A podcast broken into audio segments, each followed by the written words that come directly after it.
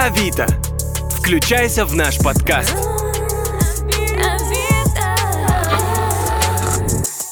Всем привет, это Авито подкаст, и сегодня у нас в гостях психотерапевт Анна Черепко. Анна, здравствуйте. Здравствуйте. А, скажите, пожалуйста, зачем вообще нужен психолог? Ну, это зависит от того, в какой сфере он вам нужен. А чем отличается психолог, например, от психотерапевта? А, просто психолог это человек с а, гуманитарным психологическим образованием. Психотерапевт это человек с высшим образованием, получивших, получивший направление в одной из психотерапевтических школ. В России это так. За границей деление немножечко другое. За границей а, психотерапевтом будет считаться тот, кто сможет выписать вам таблетки, то есть это прежде всего врач, получивший впоследствии психотерапевтическую подготовку в а, какой-либо школе. Угу. Вот. Но у нас это не всегда так. У нас может быть любое высшее образование, в том числе и медицинское. Но если медицинское, то такой психотерапевт сможет вам еще и лекарства выписывать. Ну вот вы можете себя называть психологом и психотерапевтом? Я могу себя называть психотерапевтом, потому что, имея базовое психологическое образование, я получил подготовку в психотерапевтической школе. А как вы находите клиентов? А, по-разному. Разные площадки. На Авито, в Инстаграме, на блоговой платформе ЖЖ одно время было. Сейчас в основном это сарафан. Какой горячий сезон э, для нахождения клиентов для вас? За две недели до начала осени и за две недели до начала весны есть определенная динамика, потому что на самом деле мы действительно подвержены природным, ну не, не циклом, а изменениям. Когда начинается вот эта шаткость погоды, демисезонка, переход вот этот, грубо говоря, обостряются чувствительные места, потому что э, приспособление к разным условиям, быстрый переход из одних в другие, там смена светового дня, климата, она требует от организма ресурсов. И, соответственно, когда мы начинаем становиться менее ресурсными, мы много расходуем на то, чтобы адаптироваться заново, а нам становится тяжело вывозить какие-то вещи, на которые мы привыкли не обращать внимания, но они для нас проблемные, просто мы привыкли закрывать их ресурсом, который у нас был. Его становится меньше, и они обостряются. Таким образом происходят эти вещи. Вот лето 2017, если вы помните, если вы были в этот момент в Москве, оно было жутким совершенно. И была жуткая весна по ураганам, по вот этим всем вещам. В по моим данным, в неврологическом отделении детском, дети как бы они по устойчивее немножко, у них ресурсов еще много, а, были заняты даже подоконники. Это нонсенс. За последние пять лет такого не было. Ну, то есть реально эти вещи, они работают. Скажите, пожалуйста, а вообще можно распознать в толпе психа, маньяка? Нет, нельзя. Ну, вы можете увидеть, что человек ведет себя неадекватно. Во-первых, не факт, что это псих или маньяк, потому что единственное, чем социопат отличается от нормального человека, у него плохо развиты зеркальные нейроны, которые отвечают за эмпатию. Он не может вам сочувствовать. А если в простых словах, кто такой социопат? Он не, не может вам сочувствовать. Ну, это и есть простые слова. Он, у него есть свои собственные чувства и переживания, но он не может сочувствовать вашим. То есть, эм, когда вы смотрите, например, на страдания другого человека, вот смотрите, например, фильм, ну, например, Джона Уика, там, не знаю, собачку убили, все, вы страдаете этому Джону Уику, дом разрушен, все очень плохо. А у вас подкатывает вот это вот чувство, вы это чувствуете. Социопат этого чувствовать не будет. Но он может логически оценить, что это действительно нехорошо. Если он хочет вписаться в общество, если у него есть э, такая задача, то он будет логически усваивать, как надо реагировать в таких ситуациях. Но, к сожалению, этого коннекта с окружающими у него нет. И это не всегда про то, что он злой иногда, ну, вы представьте себе, это же изоляция огромная на самом деле, это очень ну, грустно. Может, есть какие-то три совета для людей, которые осознали, что они социопаты? Да, идите к психотерапевту, который в этом разбирается, и не бойтесь учиться взаимодействовать с людьми. Люди вам все равно нужны, если вы хотите выжить, потому что мы ну, как бы социальный вид, на самом деле. Это сложно. Ну, ну, считайте, вы отрубили как бы главную фишку вида. Ну, а насколько социопатия близка к депрессии? То есть какие у них различия? А, она может вызывать депрессию из-за изоляции вот эта изолированность чувств, она может провоцировать депрессию. То есть депрессия это, в принципе, болезнь? Да, МКБ-10, справочник болезней. Там прям есть номер диагноза. Это диагноз, его ставят, по нему выписывают больничные. Если вы придете, вам будет диагностируют депрессию средней степени тяжести, либо тяжелую, тяжелую, вам выпишут больничный. Есть определенные критерии, по которым депрессия определяется. Это не какие? просто грустненько, это прям конкретная агидония, апатия, то есть человек не может получать удовольствие от жизни, в принципе. Ну, какие основные э, маркеры депрессии? Какой степени тяжести? Ну, скажем, как раз, э, отличить депрессию от просто плохого настроения? А, во-первых, устойчивость. То есть она длится, как правило, ну, долго. Это м, стабильное по своему состоянию расстройство. Если в течение 14 дней где-то в среднем у вас не меняется состояние, и оно стабильно плохое. Есть не, небольшие суточные колебания возможны, там утром полегче или вечером полегче, это тоже маркер депрессии. И действия, которые у вас раньше занимали м- меньше энергии, кажется вам, что занимает больше энергии, плюс у вас начались проблемы со сном, там вы слишком много спите, или вам, наоборот, очень сложно уснуть, еще тревожная депрессия. А, у вас проблемы с аппетитом, вы либо слишком много едите, либо вообще не можете есть, это вот тоже очень такие важные маркеры, то я думаю, есть смысл задуматься над этим, как минимум. Это может быть реактивная депрессия, когда это последствия какого-то сильного события, например, смерти близкого человека. И тогда все равно возможно, несмотря на то, что это естественно, все равно возможно вмешательство медикаментозное, потому что ну, можно просто облегчить человеку это состояние потому что не все, не все выдерживают, не все обладают э, таким запасом воли. А можно ли бороться вообще, нужно ли бороться с депрессией в домашних условиях самому? Ну, что-то сделать всегда можно. Что, например, можно сделать, чтобы побороть ее? А, ну, например, понимать, что большая часть негативных мыслей, которые появляются во время депрессии, это именно депрессивные мысли. То есть это нереальность. То есть ощущение, что я бесполезен, никому не нужен и все очень плохо — это именно вызванные болезнью мысли, поскольку ну, снижен уровень определенных нейромедиаторов, например, того же серотонина. Уровень серотонина отвечает э, за, помимо прочих его функций, за ощущение себя успешным, за социально востребованным. И, соответственно, его сниженный уровень будет провоцировать ощущение, что я никому не нужен, что у меня низкий социальный статус, все со мной очень плохо, и нет смысла дальше бороться, потому что очень низкий его уровень. Причем резкий скачок его как бы, организм будет воспринимать однозначно супер негативно он будет конструировать внутреннюю реальность вокруг этого. А, но как бы это всего лишь уровень нейромедиаторов, все, реальность не такова, даже если вы так чувствуете. Такой образ в России, который создал э, психолог, то есть что это достаточно страшный доктор, и к нему лучше не ходить в России. Из-за чего? С чем это связано, как, как вы думаете? Ну, очевидно, люди думают, что я копаюсь в чужих мозгах. Прям вот руки в них спускаю, не знаю, как-то манипулирую, может быть, другими людьми. Мне кажется, просто в последнее время тенденция такова, что это немножко стыдно, как-то зазорно ходить к психотерапевту, и люди в нашем менталитете ощущают себя эм, ну, такими э, более м, больными, что ли, чем все остальные. Да, есть такая тема. Я с ней в последнее время не очень сильно сталкиваюсь, потому что у меня внутренняя миграция, ну, как бы круг общения сформировался уже mm определенный. Но я сталкиваюсь, когда со старшим поколением, часто тоже вижу эти вещи. Как бы у нас вообще культура стыда. У нас стыдно быть успешным, стыдно быть неуспешным, стыдно быть красивой, стыдно быть красивым, э, и стыдно быть страшным, конечно же. Вообще все стыдно. Найдите что угодно, и вас найдут за что застыдить. Стыд вообще, он какую полку занимает? В психотерапии стыд занимает э, очень важную роль потому что это одно из самых сильных и страшных человеческих переживаний, потому что мы завязаны все, опять-таки, на социальном взаимодействии, на социальный вид, как я уже говорила, и стыд носит под собой одну из самых страшных функций. Он изолирует. В своем стыде мы всегда одиноки и всегда заперты. То есть стыдные вещи — это вещи, про которые сложно даже рассказать другому человеку. Вина, например, подразумевает хотя бы какое-то искупление, то есть хотя бы какой-то коннект с другим человеком. Стыд же запирает нас внутри самих себя и уничтожает. То есть чувство стыда — это про то, что я не имею права на существование, если я такой, какой я есть. И это всегда очень тяжелое чувство. В момент, когда вот вы чувствуете стыд, и вам не с кем поделиться, и некому рассказать, как себя вести в данной ситуации?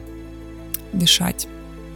В первую очередь дышать, потому что если ни с кем не можешь поделиться тем, что стыдно, то это включает очень серьезные стрессовые механизмы, прям биологические. То есть у нас выбрасывается... атаки? Да, это у нас выбрасывается адреналин в кровь, может, могут быть панические атаки.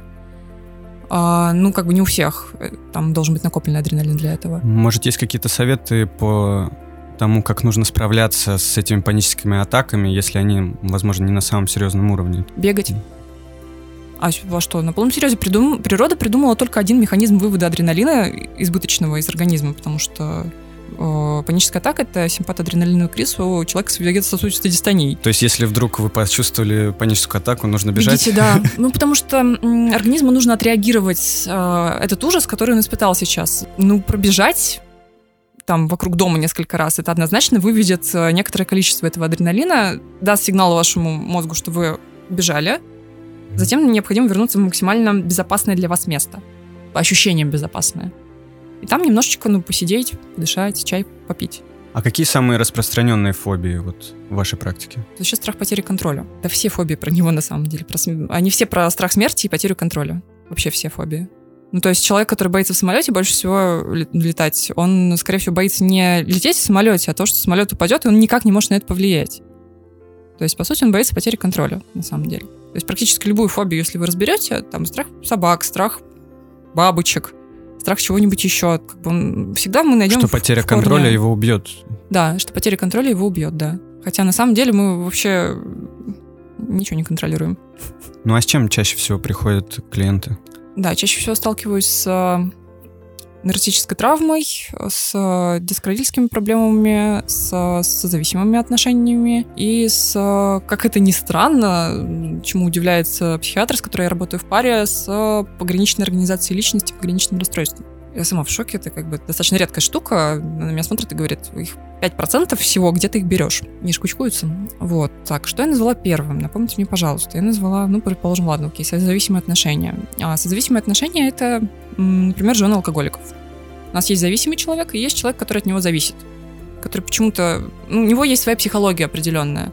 Он почему-то сохраняет э, эти отношения и поддерживает их и не выходит из э, отношений с человеком, который явно разрушает свою жизнь. И э, у нее же есть выбор, да, остаться или нет на самом деле, разрушать свою жизнь или нет. Но она почему-то ходит, жалуется, что какой он ужасный, как он ей жить нормально не дает, но почему-то как бы ничего с этим не делает. Хотя ее жизнь принадлежит ей. И вот это прям классовая проблема. То есть они приходят и начинают рассказывать про то, как другой человек им портит жизнь, и приходят с запросом, как не изменить второго человека. Как мне сделать так, чтобы вот он перестал пить, например? А возрастной ценз обычно в данной проблеме какой? Вы не поверите. От 16 до 40. А зависимость бывает разная. Этот человек может э, играть в компьютерные игры, быть трудоголиком, быть алкоголиком, быть наркоманом. Э, ну, зависимость же необходима для человека. Привязанность. Не путайте привязанность с зависимостью, это разные вещи. А, нарциссическая травма — это конкретное понятие, но для этого нужно рассказывать, кто такой нарцисс. А это долго. Но если в двух словах, чтобы мы смогли привести какие-то примеры. Человек, у которого уничтожено «я», и вытеснен стыд. Чистый нарцисс, классический нарцисс, никогда в жизни не придет на терапию. А если и придет, только для того, чтобы понять, как манипулировать другими людьми. Uh-huh. И прям, скорее всего, прям так и скажет. А, но приходят его жертвы. Это их дети, это их э, жены, если они рано вышли замуж за них, э, и была еще довольно гибкая психика. Э, близкие люди, там, вторичные нарциссы, это внуки, например, приходят.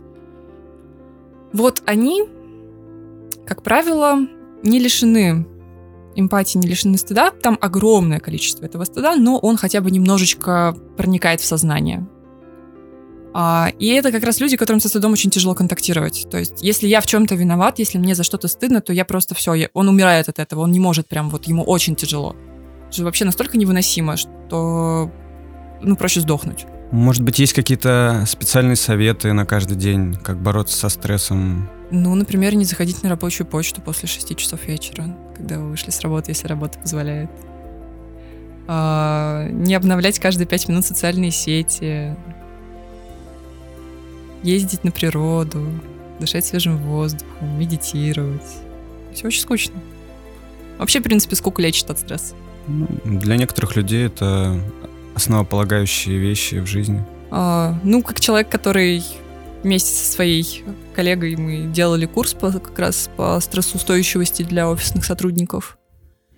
Это действительно снижение цифровой зависимости, потому что чем выше поток информации, который вы потребляете каждый день, тем серьезнее ваша нагрузка на нервную систему, тем меньше она может вынести. Это обязательно хороший сон. Блин, ну это банально, но хорошо есть, на самом деле. Не забывайте себя кормить, потому что ну, организм стрессует, если он этого не получает. А, хорошие условия труда в плане освещения, проветриваемости помещения, ну вот такие штуки.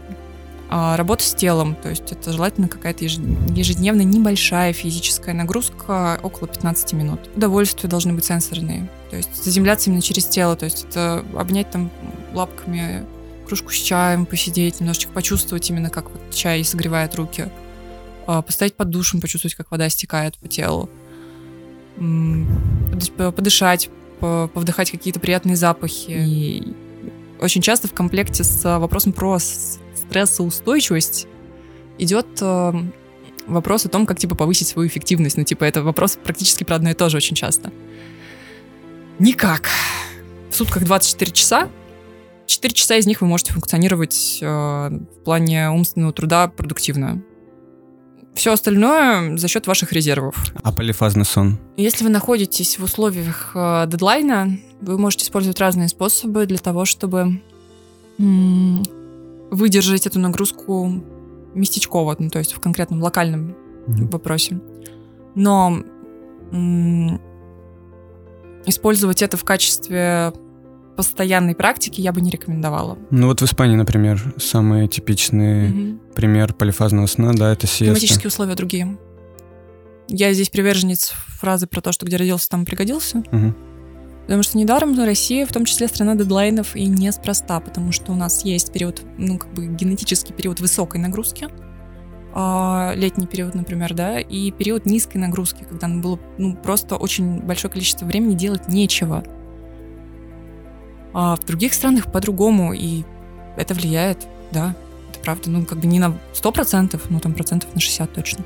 Вот такой еще вопрос, Анна. Вы сказали, что очень влияет э, информативный поток на стрессоустойчивость. Очень сильно. Ну, я имею в виду тот момент, что информативный поток за счет интернета, да, сейчас он стал просто безграничным. Ну, слушайте, и... смотрите, тут как бы дело не совсем в интернете, хотя он действительно работает в эту сторону активно. А тут дело в таком нейромедиаторе, который называется допамин. Мы вообще заточены под то, что новое — это классно.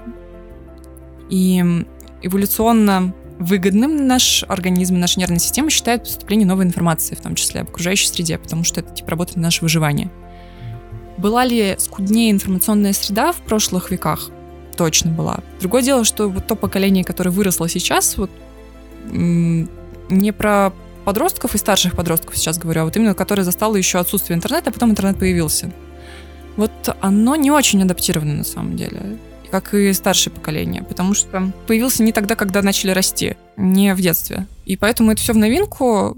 Просто ну, когда вы 10 раз обновляете, там, не знаю, ленту в том же Инстаграме, это нездорово, потому что вы жмете на эту допаминовую кнопку, и вы истощаете запас, э, собственно, этого нейромедиатора. Он ответственен очень много за что? За обучаемость, за концентрацию, за сон, за мотивацию.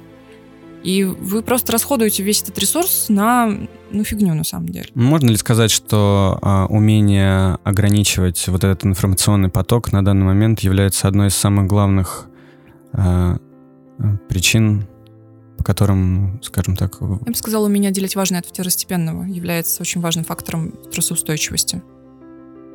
Важное от второстепенного в плане информации.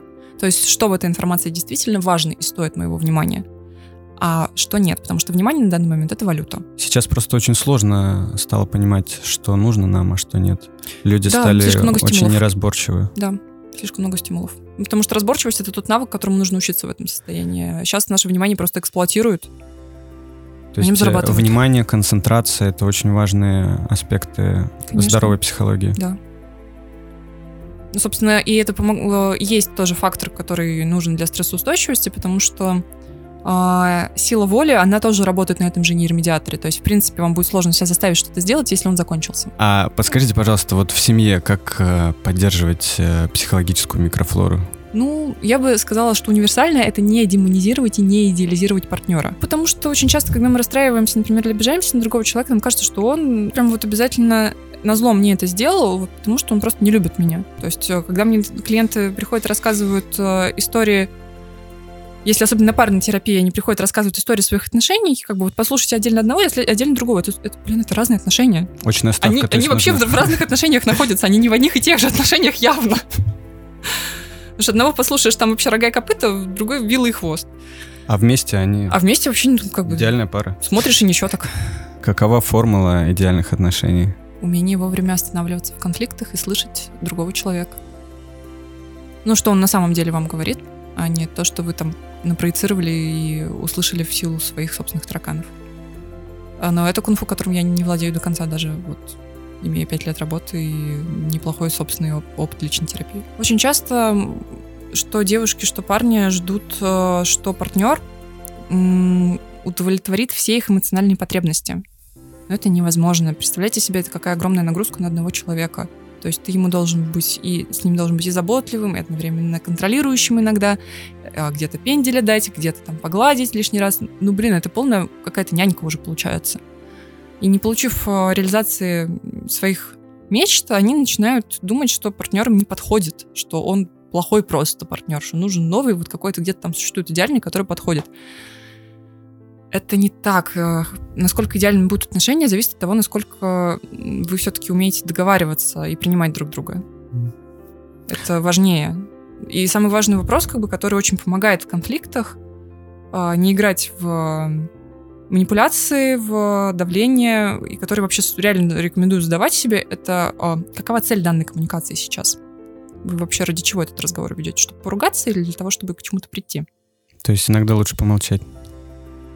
А иногда лучше помолчать, отойти, подышать и вернуться к этому вопросу, если он важен. А вот э, в отношениях с родителями подскажите, пожалуйста, как э, правильно относиться к родителям, когда ты понимаешь, что есть какие-то вещи, которые они не понимают, и э, вам сложно с ними общаться и держать себя в руках. Ну, помнить, что они просто люди, и что они просто высказывают свое просто мнение. Это обычно помогает, потому что если мы снимаем их с родительского пьедестала и с наших ожиданий от них, как от родителей, которые опять-таки должны нам все давать и в эмоциональном, и в а, материальном, возможно, каком-то плане, то окажется, что они просто люди. Анна, вот вы говорили о личной терапии. Может быть, у вас какая-то мантра есть или особый рецепт, который помогает вам провести день прекрасно и с хорошим настроением? Мантры нет, есть э, ритуалы утренние, ли- личные ритуалы, которых я придерживаюсь э, для того, чтобы, ну, действительно себя как-то настроить на день. Но они довольно простые, в них нет ничего такого. Если вы говорите о рекомендациях для других людей, то я бы советовала в них включать то, что приятно для человека конкретно. Помогает ему проснуться. Ну, каждый знает сам для себя лучше всего, Свои что ритуалы. ему хорошо, да. Классическая музыка помогает вообще в психологии и использует ее как э, какой-то рычаг. С некоторыми клиентами, которым сложно описать э, свое эмоциональное состояние словами, которых вообще сложно с вербализацией чувств, я использую, с каким треком у вас это ассоциируется. Но для того, чтобы лучше понять, о чем идет речь. У меня просто, например, э, телефонная книга, там э, люди записаны под разными музыкальными группами, Как интересно. Ну что ж, у вас развитое воображение. наверное. А скажите, пожалуйста, вообще какой рецепт счастья? А, высокий уровень серотонина. Так, а как его поддерживать на высоком уровне? Если вы живете в России, идете сдавать анализы на D3, если вы женщина, еще и на ферритин. Запишите. И там потом уже вам прописывают какие-то э, Витамин витамины. D3 и А. железо. То есть это... И тогда вам будет намного проще жить. А все остальное ерунда. все остальное индивидуально. Хорошо, а в чем смысл жизни? Смысл жизни — это категория человеческого разума, и каждый определяет для себя ее самостоятельно. А для вас в чем смысл жизни? Вот для том, меня, например, делать, в жизни. А для вас? Ну, в том, чтобы делать э, жизнь вокруг себя лучше. Большое поле для работы, я живу в России. И в самой жизни тоже, да, в самом процессе жизни. То есть для меня, например, есть критерий, что я себя иногда спрашиваю, если хочу оценить, насколько меня удовлетворяет моя жизнь. А, если бы я умерла прямо сейчас, была бы ли я всем довольна? Что было? А, скажите, пожалуйста, а вот духовные потребности вы как Мгм. удовлетворяете? Музыка в обязательном порядке. Я очень ее люблю. А какие-нибудь культурные мероприятия. Я не люблю музей, но я люблю театр очень сильно. Ну, по-разному, на самом деле. Книги. А из книг, может, вы можете что-то порекомендовать? Если для самопомощи, если речь идет о тревожных расстройствах, например, о тревоге какой-то, то это «Свобода от тревоги» Роберта Лихи. А, если нужно лучше понять свой э, как раз мозг, как он работает, а, это «Гормоны счастья» а, Лореца, я не помню фамилию, честно говоря, но она очень хорошо гуглится по названию. Если речь про депрессию, то «Восходящая спираль» тоже книжка называется. Это все Ман, Иванов и Фербер. Они мне все еще не платят за рекламу, но я очень люблю их книги. Большое спасибо, Анна. Я надеюсь, что информация из этого подкаста дойдет до наших слушателей и поможет обязательно каждому э, в их проявлениях. Э, еще раз большое спасибо и хочу вам пожелать такой же стойкости и э, вменяемости, как э, у самого настоящего твердого кулака. Спасибо вам большое. С вами был Авито подкаст. До новых встреч.